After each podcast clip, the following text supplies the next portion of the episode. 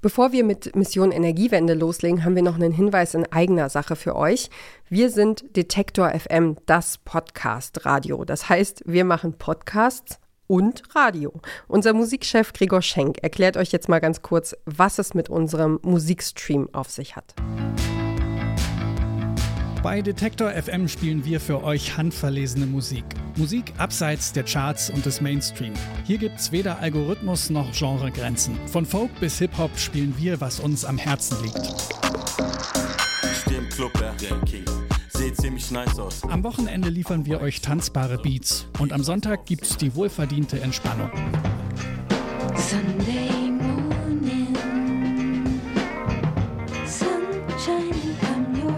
Wenn ihr Lust habt auf ein kuratiertes Musikprogramm, zusammengestellt mit Liebe und Expertise, dann geht auf Detektor FM und klickt oben links auf den Stream. More pressure, more release, more relief, more belief. More distance, more reach. The truth is, I don't know, it's so deep.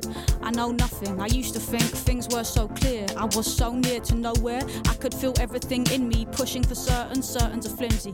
Rock solid. Wenn es um die Energiewende geht, dann ist ein Bereich unseres Lebens auf jeden Fall prägend, unsere Mobilität, der Verkehr in Deutschland. Umfragen zufolge haben im vergangenen Jahr knapp 36 Millionen Menschen ein Auto besessen.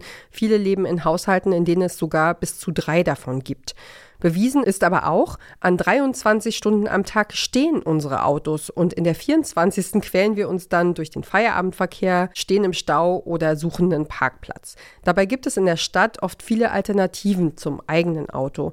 Ich habe entweder kurze Wege und kann mich auf mein Fahrrad schwingen oder mit meinem Elektroroller zur Arbeit cruisen, habe ich neulich erst gesehen. Oder ich nutze zum Beispiel Carsharing oder fahre mit Bus und Bahn. Auf dem Land und in kleineren Städten sieht das aber ganz anders aus. Hier sind die Leute auf ein Auto angewiesen. Busse fahren nur selten und am Wochenende so gut wie gar nicht. Der nächste größere Bahnhof ist ohne Auto meist gar nicht zu erreichen. Und wie wir diese Nuss knacken können, darüber sprechen wir heute. Mein Name ist Ina Lebetjew. Los geht's. Mission Energiewende. Der Detektor FM Podcast zum Klimawandel und neuen Energielösungen. Eine Kooperation mit Lichtblick, eurem Anbieter von klimaneutraler Energie für zu Hause und unterwegs. Bis 2045 will Deutschland klimaneutral sein, so steht es im neuen Klimaschutzgesetz aus dem vergangenen Jahr. Dafür brauchen wir eine Mobilitätswende in der Stadt und auf dem Land. Bisher wurden ländliche Regionen bei der Mobilitätswende oft vergessen. Meine Kollegin Charlotte Müller hat sich das Thema genauer angeschaut. Hi Charlotte. Hallo Ina. Ich habe ja tatsächlich schon mal selber auf dem Land gelebt, einige Zeit. Bin äh, zum Jobeinstieg nach Schleswig-Holstein gezogen. Das ist ja ein sogenanntes Flächenland, also große Abstände, viel Landwirtschaft, geringe Bevölkerungsdichte. Vor allem bei der Arbeit als Reporterin war das dann ziemlich augenscheinlich, dass ich so gut wie nie zu Fuß oder mit dem Rad zu meinen GesprächspartnerInnen fahren konnte. Eher mal 15 bis 40 Minuten mit dem Dienstwagen tatsächlich. Also darauf waren wir dann echt angewiesen und auch um meine Familie oder Freunde zu sehen, war ich dann stundenlang im Zug oder auf der Autobahn unterwegs. Äh, was hast du denn so für Erfahrungen gemacht in Sachen Mobilität? Ja, also ich denke da vor allem an meine Wochenendtrips, die ich immer gerne mit Freundinnen gemacht habe. Dann sind wir mit der S-Bahn raus aus Berlin gefahren, hatten die Fahrräder dabei, ab nach Brandenburg und dann sind wir losgeradelt. Und das war auch immer sehr abenteuerlich, weil man wusste, mh, wenn man jetzt einen Platten hat oder so, dann wird es vielleicht kompliziert. Also mir war auf jeden Fall bewusst, dass der öffentliche Verkehr da zum Beispiel ein bisschen anders aufgestellt ist. Ich bin mir aber nicht so sicher, ob ich mir damals schon so bewusst war, dass es auf dem Land auch eine richtige Mobilitätswende braucht. Was ist denn Mobilitätswende überhaupt? Was ist damit konkret gemeint mit dem Begriff?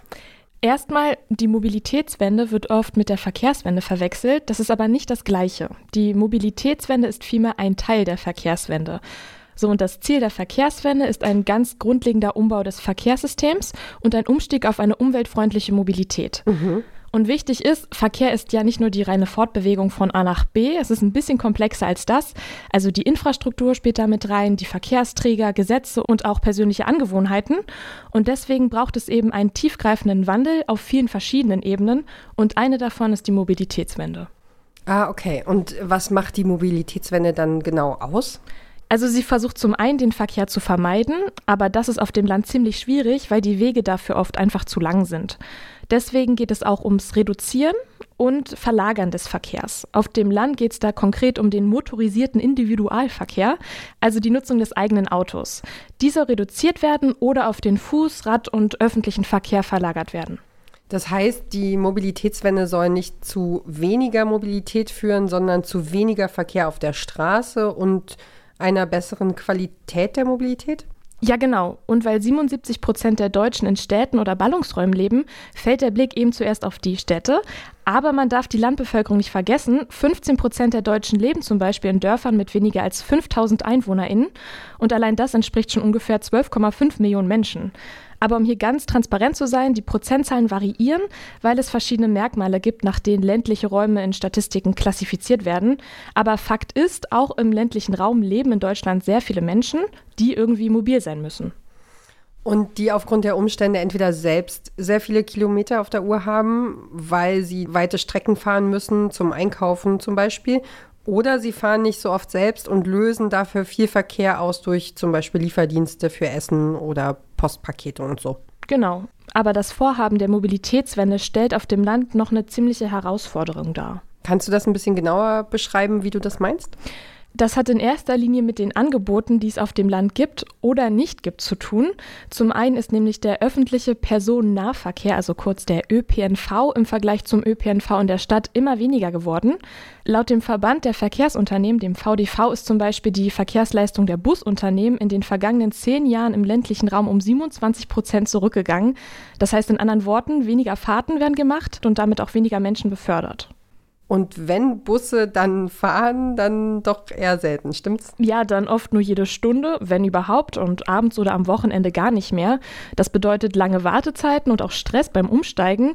Riesenärger, wenn der Bus dann mal verpasst wird und richtig kompliziert wird's auch, wenn man mal über Landkreise hinaus den Bus nehmen will, weil zum Beispiel die Busunternehmen und die Fahrpläne nicht richtig aufeinander abgestimmt sind. Also das macht den ÖPNV auf dem Land wahnsinnig unattraktiv. Das gleiche betrifft übrigens auch das Schienennetz. Allein im sehr ländlich geprägten Osten von Deutschland wurden seit den 90er Jahren gut 2600 Kilometer stillgelegt. Ähm, würde man all diese Streckenkilometer aneinander rein, dann könnte man von Berlin nach Lissabon fahren. Das heißt, da fehlt unglaublich viel Infrastruktur, um den Autoverkehr auf den öffentlichen Verkehr auch wieder zu verschieben. Ja, ich erinnere mich da auch dran, dass ich mal recherchiert habe, wie komme ich ähm, ich wollte einen Freund besuchen, glaube ich, am anderen Ende von Mecklenburg-Vorpommern. Und dann habe ich mal geguckt, wie lange ich brauche mit dem Zug und äh, mit dem Auto. Und es waren, glaube ich, ich hoffe, ich lüge jetzt nicht, aber es waren ungefähr sechs Stunden mit Umsteigen und Zug. Also, weil ich dachte, es ist bequemer, man steigt in Zug, man kann fahren, kann irgendwas Schönes machen in der Zeit und dann ist es irgendwie sehr viel weniger anstrengend, als so eine lange Strecke mit dem Auto alleine zu fahren. Und dann habe ich halt nachgeguckt und mit dem Auto waren es dann zwei Stunden irre, ja, so einfach weil Städte schlecht angebunden sind. Mhm. Aber es liegt auch nahe, dass das Auto auf dem Land weiter das beliebteste und wichtigste Verkehrsmittel äh, bleibt. Das ist ja klar, das haben wir gerade besprochen. Und es ist eben auch eine Frage der Freiheit. Also reinsetzen, losfahren, wann und wohin ich will, das ist einfach ziemlich unschlagbar. Ja, genau. Und das macht die Mobilitätswende nicht gerade leichter. Innerhalb von 15 Jahren ist die Verkehrsleistung im ländlichen Raum um 13 Prozent gestiegen. Gleichzeitig hat die Bevölkerung dort aber abgenommen. Also sind weniger Menschen mehr Auto gefahren. Rund die Hälfte der erwachsenen Bevölkerung im ländlichen Raum hat ein eigenes Auto und der Anteil der Personen mit Führerschein nimmt immer weiter zu. Den Trend gibt es auch in Großstädten, aber da hat nicht unbedingt jeder Haushalt auch ein eigenes Auto, auf dem Land aber überwiegend schon. Das klingt ja nach einem ziemlichen Teufelskreis. Also je weniger Busse und Bahnen über Land fahren, desto wichtiger wird das Auto und je beliebter das Auto dann ist, desto weniger Anreize gibt es, den ÖPNV zu nutzen oder ihn wieder auszubauen. Ja. Das ist ja furchtbar. Ja, genau so ist es. Mit dem Ergebnis, dass wirklich fast alle Strecken mit dem Auto gefahren werden, auch sehr kurze Wege. Ja klar, also weil das ist ja auch irgendwann eine Frage der Gewohnheiten und der Mentalität. Also da fahre ich ja dann zum Beispiel auch zum Bäcker, äh, wenn der eigentlich nur einen Spaziergang weit entfernt ist, einfach weil ich es weil ich's mir angewöhnt habe. Und das Ganze geben wir ja dann auch äh, weiter an unsere Kinder zum Beispiel, wenn die nie zur Schule laufen müssen oder mit dem eigenen Fahrrad fahren lernen finden die das auch total normal, dass sie sozusagen vom Rücksitz rausgeschubst werden und, und das einfach immer so ist. Und Also und das auch, wenn, wenn eine Veränderung da eigentlich möglich wäre. Mhm. Und das hat mich bei meinen Recherchen selbst auch überrascht. Die Wege in den ländlichen Regionen sind gar nicht immer so viel länger als in den großen Städten. Es gibt Studien, die sagen, rund 21 Prozent der Wege auf dem Land sind kürzer als ein Kilometer und weitere 11 Prozent liegen zwischen ein bis zwei Kilometern. In der Stadt werden solche Strecken vor allem zu Fuß oder mit dem Rad gemacht, auf dem Land aber eher nicht. Und hast du dafür eine Erklärung? Ja, also da muss man die Wegeketten bedenken, sagen Expertinnen. Also wenn zum Beispiel der Kindergarten gar nicht so weit von zu Hause entfernt ist und man super mit dem Fahrrad dahin fahren könnte, wird das in den meisten Fällen aber nicht gemacht, wenn man gleich im Anschluss weiter zur Arbeit muss, die ein bisschen weiter entfernt ist. Und da sieht man dann auch, inwiefern, du hast ja vorhin auch von Infrastruktur gesprochen, inwiefern sich äh, verschiedene Lebensbereiche gegenseitig beeinflussen. Also wenn ich den, den Kita-Platz äh, direkt in der Krippe oder im Kindergarten vor der Haustür bekomme, dann äh, kann ich da natürlich ganz entspannt mit meinem Kind hinspazieren und kann dann mich auf den Weg zur Arbeit machen. Wenn ich aber quasi erstmal in eine entgegengesetzte Richtung fahren muss, um mein Kind in die Betreuung zu geben, um dann äh, in die andere Richtung nochmal irgendwie fünf Kilometer zu fahren, um zur Arbeit zu kommen, dann macht das natürlich einen riesigen Unterschied. Also im Alltag von Menschen jeden Tag. Und das äh, wirkt sich dann natürlich auch jeden Tag wiederum auf ihre Entscheidungen aus. Fahre ich mit dem Rad, fahre ich mit dem Auto, schaffe ich mir ein Lastenrad an oder wie verbringe ich meine Mobilität? Ja, absolut. Und was anderes, was da noch mit reinspielt, ist die Sicherheit. Nachts sind nämlich Landstraßen kaum beleuchtet. AutofahrerInnen neigen dazu, viel schneller zu fahren als in der Stadt. Kreuzungen sind nicht so gut gesichert und grundsätzlich ist einfach sehr wenig Platz im ländlichen Straßenraum für FahrradfahrerInnen. Aber das Sicherheitsgefühl ist gerade wichtig, wenn es um die Entscheidung geht, doch mal den einen oder anderen Weg mit dem Fahrrad zu fahren, zum nächsten Bahnhof zum Beispiel. Gut, also wie leicht oder schwer Mobilität auf dem Land ist, ist das eine. Aber dann haben wir auch noch den Salat mit der Luftverschmutzung. Ich habe gelesen, dass mittlerweile gut ein Fünftel aller Treibhausgasemissionen in Deutschland durch Verkehr verursacht wird und 90 Prozent davon durch Straßenverkehr in den Städten und auf dem Land. Dann der Ruß und Feinstaub. Also da ist ja einiges los. Was kann man denn da jetzt machen, um auch tatsächlich vom Auto wegzukommen? Darüber habe ich mit Melanie Herget gesprochen. Sie ist wissenschaftliche Mitarbeiterin an der Uni Kassel. Ihr Fachgebiet sind die Verkehrsplanung und Verkehrssysteme und sie forscht unter anderem zu Mobilität im ländlichen Raum.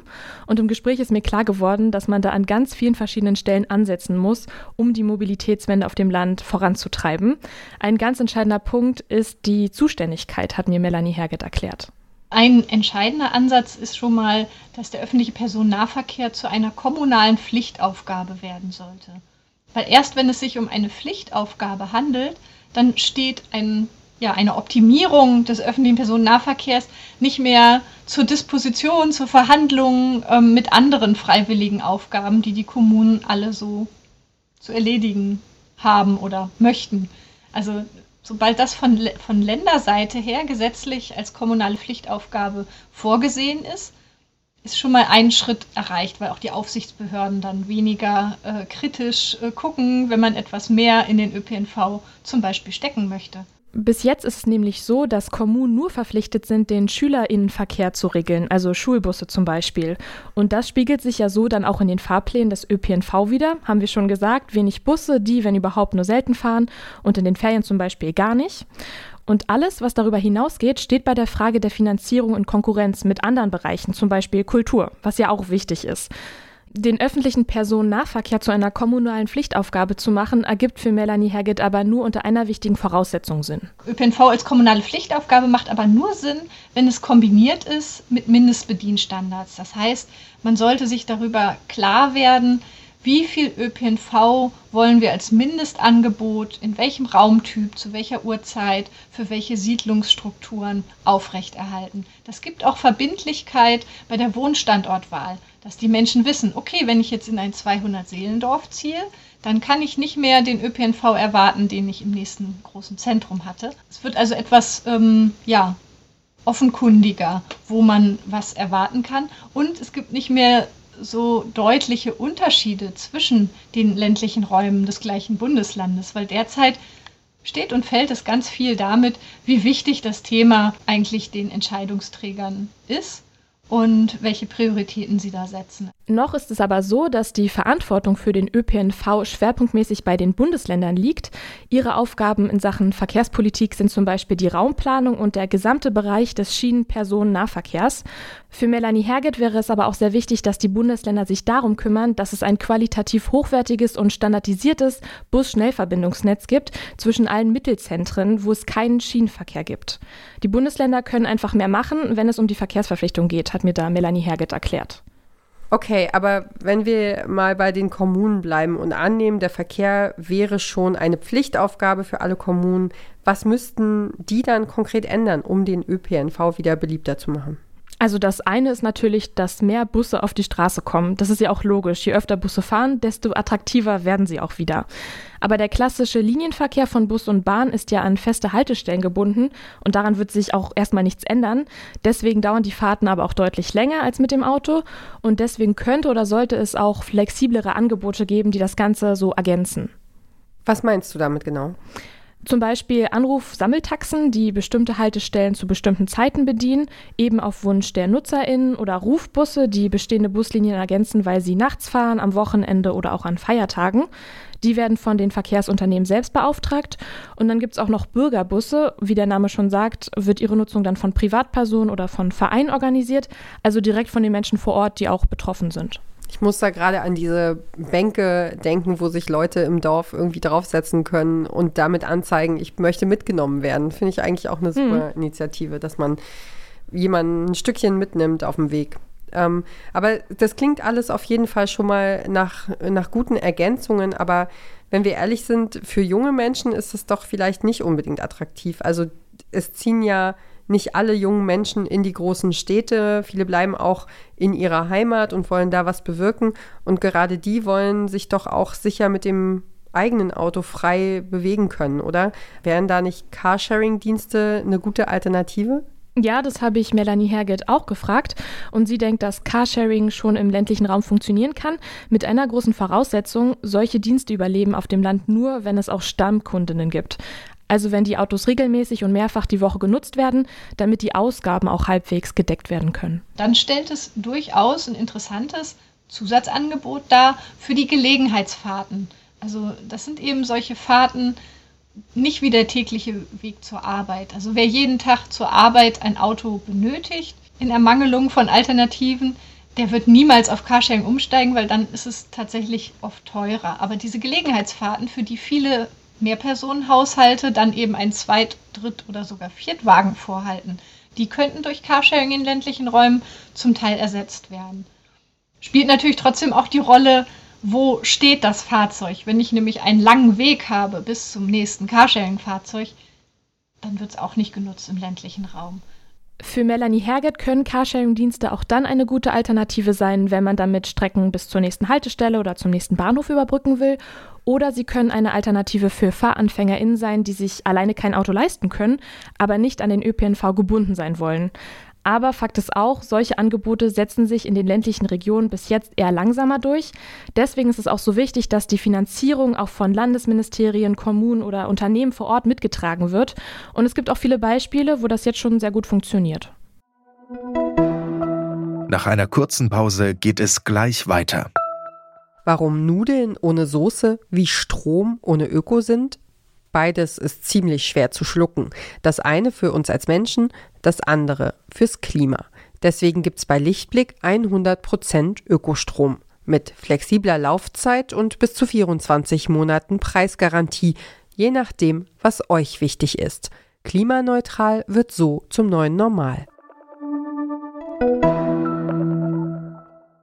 Ja, wir waren jetzt bei Mobilitätsprojekten, bei denen die Finanzierung von Landesministerien, Kommunen und Unternehmen vor Ort mit unterstützt wird oder getragen wird. Ich nehme an, du hast uns da auch jetzt ein paar Beispiele mitgebracht. Das habe ich. Ähm, ich habe nämlich mit Michael Fuder vom Unternehmen Merkwart gesprochen. Er hat das Projekt Landradel mit ins Leben gerufen und betreut. Das ist ein soziales Mobilitätsprojekt am Elmund in der Gemeinde Burgdorf. Das liegt im Landkreis Wolfenbüttel, also in Niedersachsen. Und da haben sie eben ein autonomes Fahrradverleihsystem entwickelt. Das Ziel ist damit, den öffentlichen Personennahverkehr zu ergänzen und Angebote für die BewohnerInnen zu schaffen, die vielleicht kein Auto haben oder auch keinen Führerschein. Und ähm, wie lange gibt es das schon? Seit dem vergangenen Jahr können sich die Menschen dort jetzt unter anderem E-Bikes ausleihen oder Lastenräder oder Falträder. Also wirklich gute Alternativen zum Auto, wenn man mal einen sehr großen Einkauf nach Hause transportieren will, wenn man einen längeren Weg zur Arbeit hat oder das Rad nutzen will, um zum nächsten Bahnhof zu kommen und es dann auch mitnehmen will. Das Ganze funktioniert dort per App und mit der Unterstützung vieler Ehrenamtlicher. Die kümmern sich dann zum Beispiel um die Instandhaltung. Okay, das klingt richtig toll. Ähm, ich sehe das ja auch im, im eigenen Umfeld, wie mobil zum Beispiel so ein E-Bike machen kann. Also plötzlich sind da ganz lange Fahrradtouren im Urlaub überhaupt kein Problem mehr. Also auch wenn man nicht mehr super jung ist. Und wenn man das dann jetzt auf den Alltag übersetzt, wenn ich äh, durchgeschwitzt und gestresst mit dem Rad auf der Arbeit ankomme, dann nervt mich das natürlich und ich lasse es ganz schnell wieder.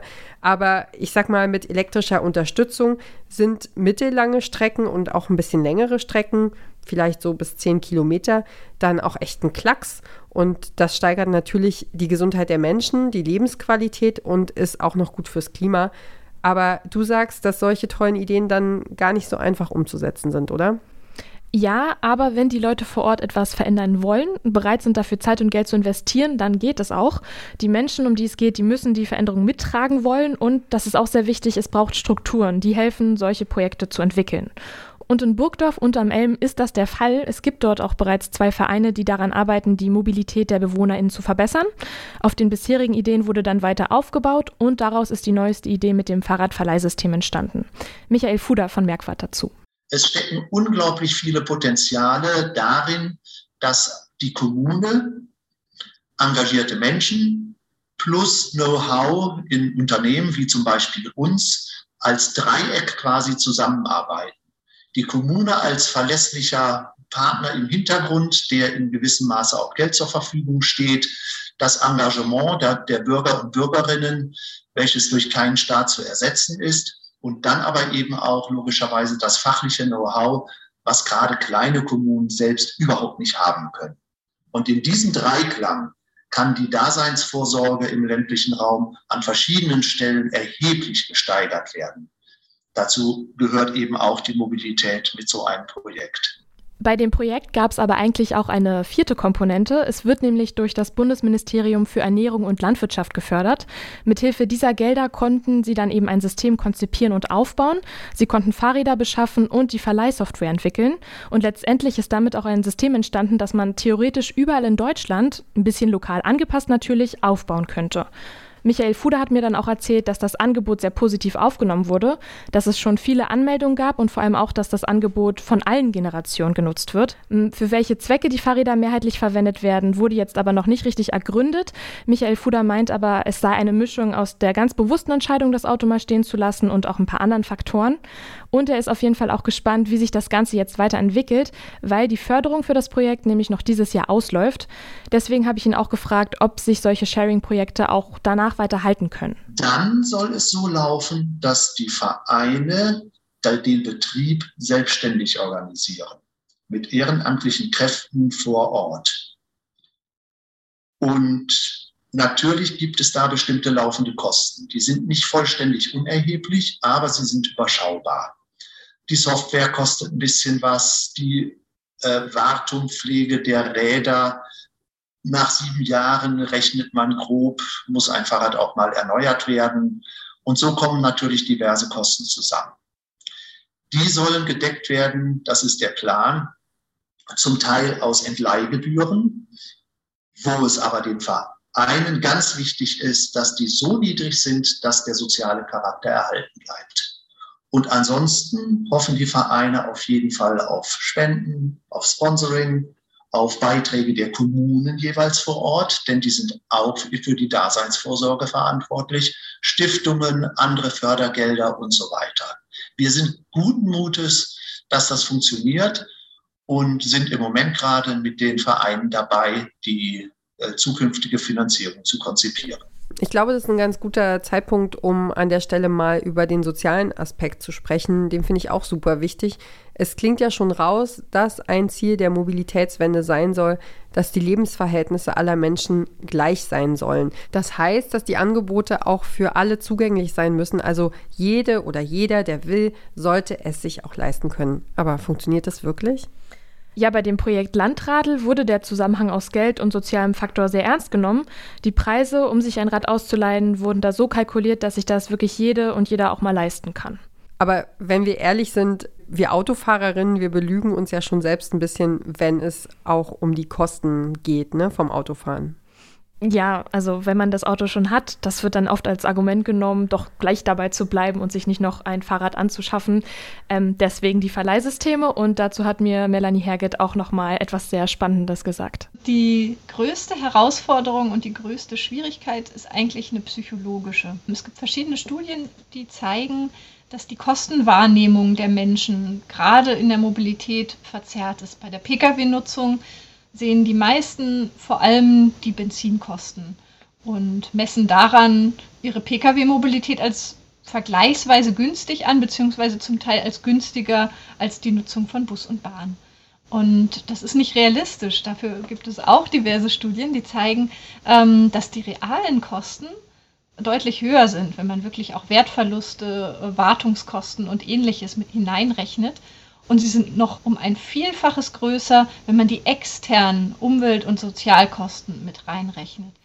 Es gibt eine Studie, die ist diese Woche rausgekommen. Danach ist das Auto das teuerste Konsumgut in privaten Haushalten. Das ist jetzt natürlich erstmal nicht so wahnsinnig überraschend, aber das Forschungsinstitut T3 hat in Zusammenarbeit mit der Universität Lund herausgefunden, dass ein Kleinwagen, wenn man ihn dann lebenslang besitzt, satte 600.000 Euro kostet. Das habe ich jetzt nicht erwartet. Und du? Ja, ist Wahnsinn. Vor allem, ich glaube, die meisten denken dann wirklich eher über die nächste Tankladung nach. Und das im Vergleich dann, ja, wirkt nicht so viel. Ja, genau. Also so dieses, auch was man so an, an Versicherungskosten hat, an Reparaturkosten und wenn der TÜV ansteht und so, das schiebt man wahrscheinlich emotional eher so beiseite und denkt sich so, naja, geht schon. Mhm. Also jedenfalls äh, fand ich auch noch ganz spannend, der Leiter der Studie, Professor Dr. Stefan Gößling, der hat im Netz ein schriftliches Statement zu dieser Studie veröffentlicht und da stand Folgendes drin. Die wahren Kosten eines Autos sind immens, sowohl für den Einzelnen als auch für die Gesellschaft. Gleichzeitig sind oder glauben sich viele Menschen vom überproportional teuren Fahrzeug Auto abhängig. Das ist das Ergebnis einer Politik, die über Jahrzehnte durch eine autozentrierte Infrastruktur-, Subventions- und Steuerpolitik den Autokauf gefördert hat, während die tatsächlichen Kosten unklar blieben und damit von allen Seiten unterschätzt wurden. Und deswegen glaubt Melanie Herget eben auch, dass ein weiterer ganz entscheidender Schalthebel in Richtung Mobilitätswende der ist, dass wir mehr über Kostenwahrheit nachdenken. Also dass bei der Wahl der Verkehrsmittel die gesamten Kosten transparent gemacht werden, damit man sich dessen überhaupt bewusst wird. Das ist ja wie bei vielen Themen rund ums Klima, wenn wir was ändern wollen, dann müssen wir erstmal auch selber ran. Aber das können wir dann auch nur, wenn die Politik die Rahmenbedingungen dafür schafft. Also wenn ich gerne mit dem Zug fahren will und es ist einfach keiner da, kann ich mich ja auf den Kopf stellen und es wird einfach nichts passieren. Ja, damit hast du absolut recht. Und man sollte vor allem realistisch bleiben. Gerade auf dem Land wird das Auto noch eine ganze Weile nicht wegzudenken sein. Das geben der ganze politisch-rechtliche Rahmen und die positive Grundeinstellung zum Auto einfach noch nicht her. Und das Auto ist auch einfach die eierlegende Wollmilchsau. Deswegen sollte man die Alternativen zum Auto auch wie ein Puzzle sehen. Also der ÖPNV mit Bus und Bahn, Carsharing-Dienste oder auch der Radverleih, die müssen ganz genau aufeinander abgestimmt werden und sich in der Kombination ergänzen, damit sie auch eine Alternative zum Auto bieten können. Und was muss deiner Ansicht nach auf der politischen Ebene passieren? Noch eine ganze Menge. Im Koalitionsvertrag der Ampel steht, dass die Kommunen in Zukunft besser unterstützt werden sollen, wenn sie versuchen, die Luftqualität zu verbessern. Und dabei könnten alternative Verkehrsinitiativen, wie zum Beispiel die, über die wir gerade gesprochen haben, wirklich, wirklich helfen. Das sind die ersten Schritte. Alles wird man mit einem Schlag jetzt eh nicht ändern können, aber man könnte ja bei solchen kurzen Strecken anfangen und sich dann langsam hocharbeiten. Ja, voll spannendes Thema. Charlotte, hast du denn jetzt irgendwas, was dich überrascht hat bei der Recherche oder wo du, äh, was dich so ein bisschen zum Nachdenken angeregt hat? Was mich am meisten überrascht hat, ist, wie sehr das Autonutzen und der mangelnde Verkehr in so einem Teufelskreis stecken. Wenn sich das eine nicht ändert, wird sich auch das andere nicht ändern. Und da rauszubrechen und Leute zu finden, die wirklich jetzt tatkräftig daran ansetzen und neue Wege aufzeigen. Ich glaube, das musste mir erstmal bewusst sein, dass das so wichtig ist und dass das eben noch von der Politik unterstützt wird und dafür auch wieder viel Geld gebraucht wird. Aber dass es dann auch eine tolle Lösung, also dass es viele tolle Lösungen geben kann. Und wie viel Psychologie da auch drin steckt, ne? Also dieses ah ja, irgendwie, ich habe eine Sache 15 Mal gemacht und zack ist es, ist sie eine Gewohnheit, die irgendwie lieb gewonnen ist oder die mir, ja, die ich nicht so leicht wieder loslasse und sich dann umzustellen und irgendwie Menschen, die, keine Ahnung, ähm, äh, zehn Jahre nicht mehr auf ihrem Rad gesessen haben, dann dazu zu kriegen, zu sagen, nimm doch mal ein Lastenrad und, äh, keine Ahnung, fahr zum Einrichtungshaus und kauf dir eine neue Lampe oder so. Also da irgendwie aufzubrechen, das ist echt ähm, eine große Aufgabe. Hm, und vor allem ich als Stadtpflanze fand das auch mal ganz gut, mich in so eine andere Lage hineinzuversetzen und zu überlegen, was sind so auf dem Land die großen Probleme, weil ich mich damit ja auch nicht unbedingt viel auseinandergesetzt habe schon. Meine Kollegin Charlotte Müller hat sich für uns angeschaut, wie die Mobilitätswende auf dem Land schon aussieht und bald auch andernorts noch aussehen könnte.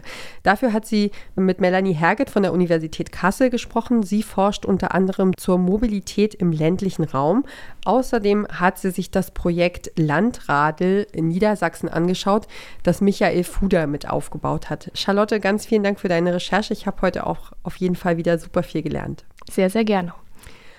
Und wir sind damit raus für heute. Checkt bitte gern den Musikstream von Detektor FM.